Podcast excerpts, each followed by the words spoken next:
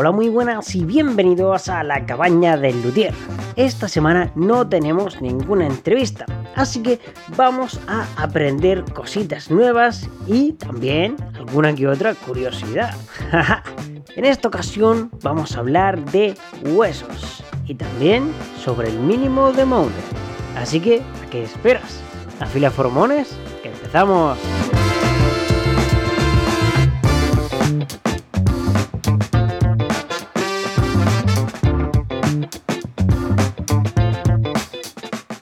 Huesos. Sí, chicos, hoy toca hablar de huesos. Los huesos me estoy refiriendo a la cejilla y a la selleta, que tienen varios puntos importantes. Sobre todo, eh, hay que pensar que son los encargados de transmitir la vibración al mástil y a la tapa. Entre uno y otro determinan lo que es el tiro. La distancia en la que están separados, la cejilla de la selleta, también determina dónde van colocados los trastes. También tenemos que pensar que son los encargados de definir la altura de la cuerda, es decir, la acción. Y ahora os estaréis preguntando, ¿pero por qué se hacen de hueso? Por tres motivos básicamente. El primero es que es un material denso, duro, rígido y estable. Es decir, que cuando tiene una carga de trabajo no se deforma ni le afecta la humedad. Es un material natural, y al fin y al cabo es bastante económico. También se ha convertido ya en un estándar, ¿no? Que se utiliza siempre. Bueno, la mayoría de los huesos utilizados para las guitarras provienen en la actualidad de vacas, de bueyes y en general de cualquier animal que sea bastante grande. Eh, alguna vez incluso he llegado a ver de camello. Y se utiliza generalmente sobre todo la tibia. Los huesos, cuanto tienen mayor densidad, mejor transmiten el sonido y al fin y al cabo tienen menos desgaste.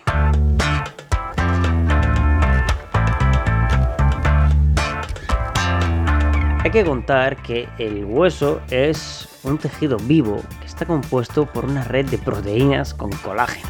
En su interior se encuentran depósitos de minerales tales como el calcio, el fósforo, el sodio, el magnesio y el potasio.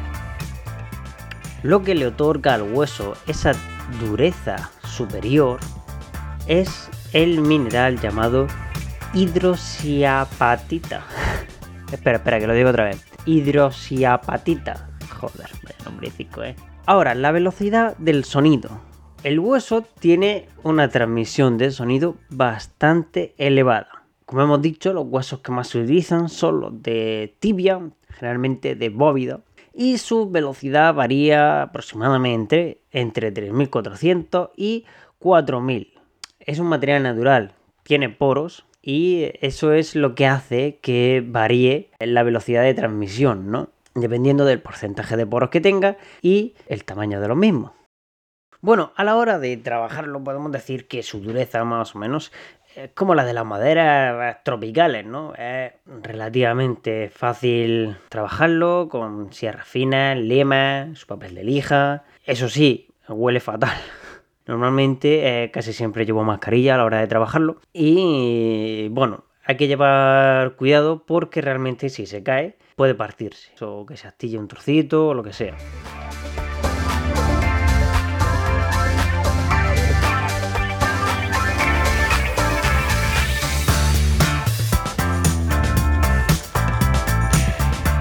Bueno, algunas consideraciones a tener en cuenta. Las cuerdas se deben apoyar exactamente en el borde del hueso que toca el diapasón. Si la cuerda está adelantada o atrasada, el tiro será mayor o menor y por tanto variará la afinación. Para corregirlo siempre pues, se puede limar un poco hasta colocarlo, hasta que la cuerda apoye justo en el punto exacto y después limarlo para que no tenga ninguna aspereza. Los huesos siempre tienen que estar lo más pulidos posible, ¿no? Para que no puedan dañar la cuerda o cortarla. Para esto se puede limar y después lijarlo hasta pulirlo.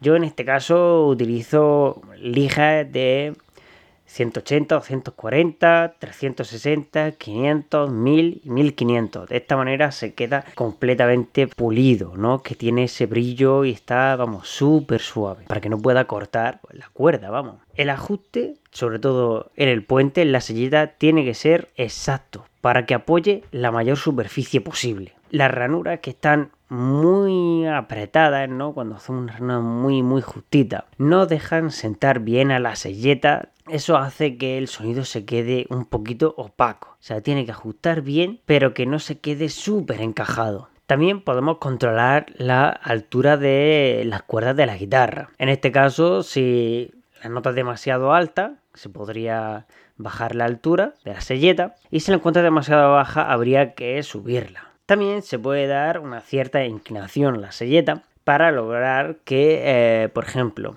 los bordones estén más altos que las primeras cuerdas. Para mí el ancho bueno de la selleta estaría en unos 2 milímetros y medio. Al ser más ancho también hace que se desgaste menos porque tiene más superficie que se apoya el, hueso, ¿no? Es una cosa que no solemos cambiar, ¿no? Muy a menudo, excepto cuando ya está roto o, oye, que tengo un problema de altura o que me trastea mucho algo de eso. Pero no se suele cambiar mucho. Y el hueso también se desgasta.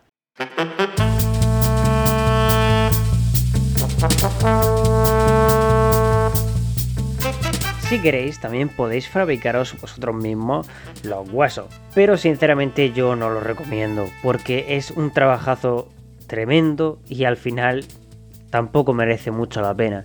Hoy en día, por suerte, tenemos bastante accesibles comprar ya los huesos que nos los venden cortados prácticamente a, la medida para que nosotros después los trabajemos y podamos ajustar en la guitarra, pero creo que hoy en día no merece mucho la pena ir a la carnicería, comprar un hueso, eh, quitarle la carne, teniendo hirviéndolo un montón de tiempo, pasarlo por un montón de procesos para al final conseguir tu, tu propio hueso. Creo que no merece la pena.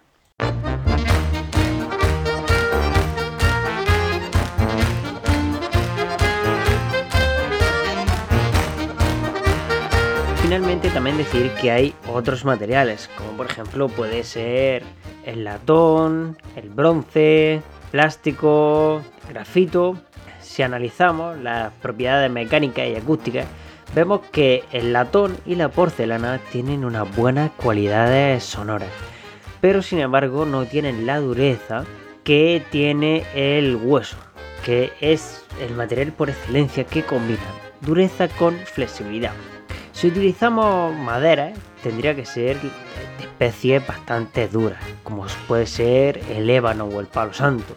Aunque como ya hemos dicho, se desgastarían más rápido y por ejemplo eh, la velocidad de transmisión eh, la verdad es que sería un tanto similar, ¿no? La velocidad de transmisión del sonido.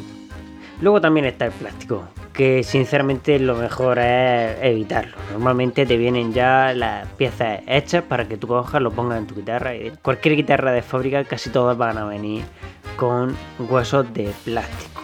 En este caso, el hueso de plástico, la transmisión que tiene, la velocidad del sonido es de 2290. Acordaos que eh, el hueso tenía entre 3400 y 4200 aproximadamente. La madera eh, puede llegar a, tener, tanto ébano como algunos palos santos, puede llegar hasta 4500, 4700. Lo único es que, claro, se desgasta mucho más. Luego también está el grafito.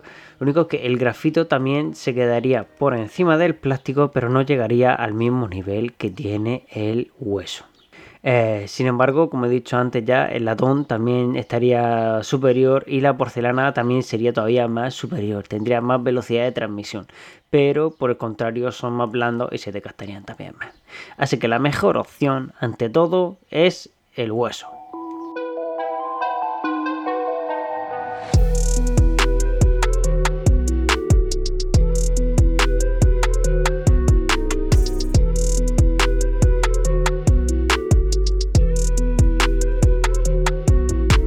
Bueno, pues hasta aquí hablar de huesos y ahora vamos a ver qué es el mínimo de Maunder.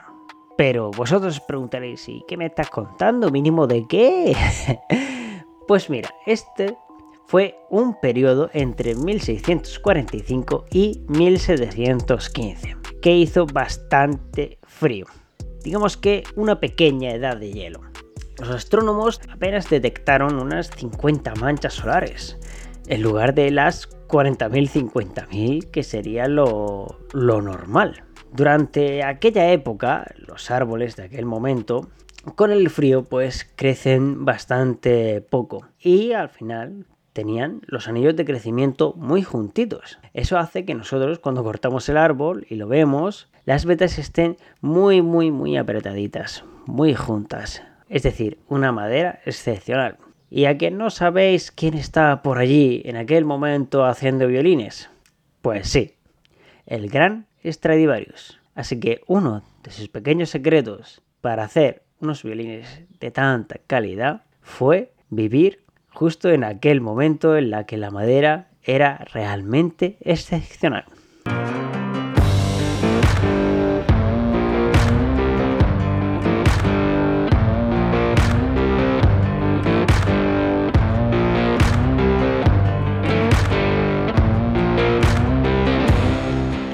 Bueno, y hasta aquí el capítulo de hoy. Muchas gracias por estar ahí y escucharme. Os recuerdo que podéis seguirme en mis redes sociales buscando por Bael de Ginés. También en mi página web, baeldegines.com. Muchas gracias y nos vemos la próxima semana.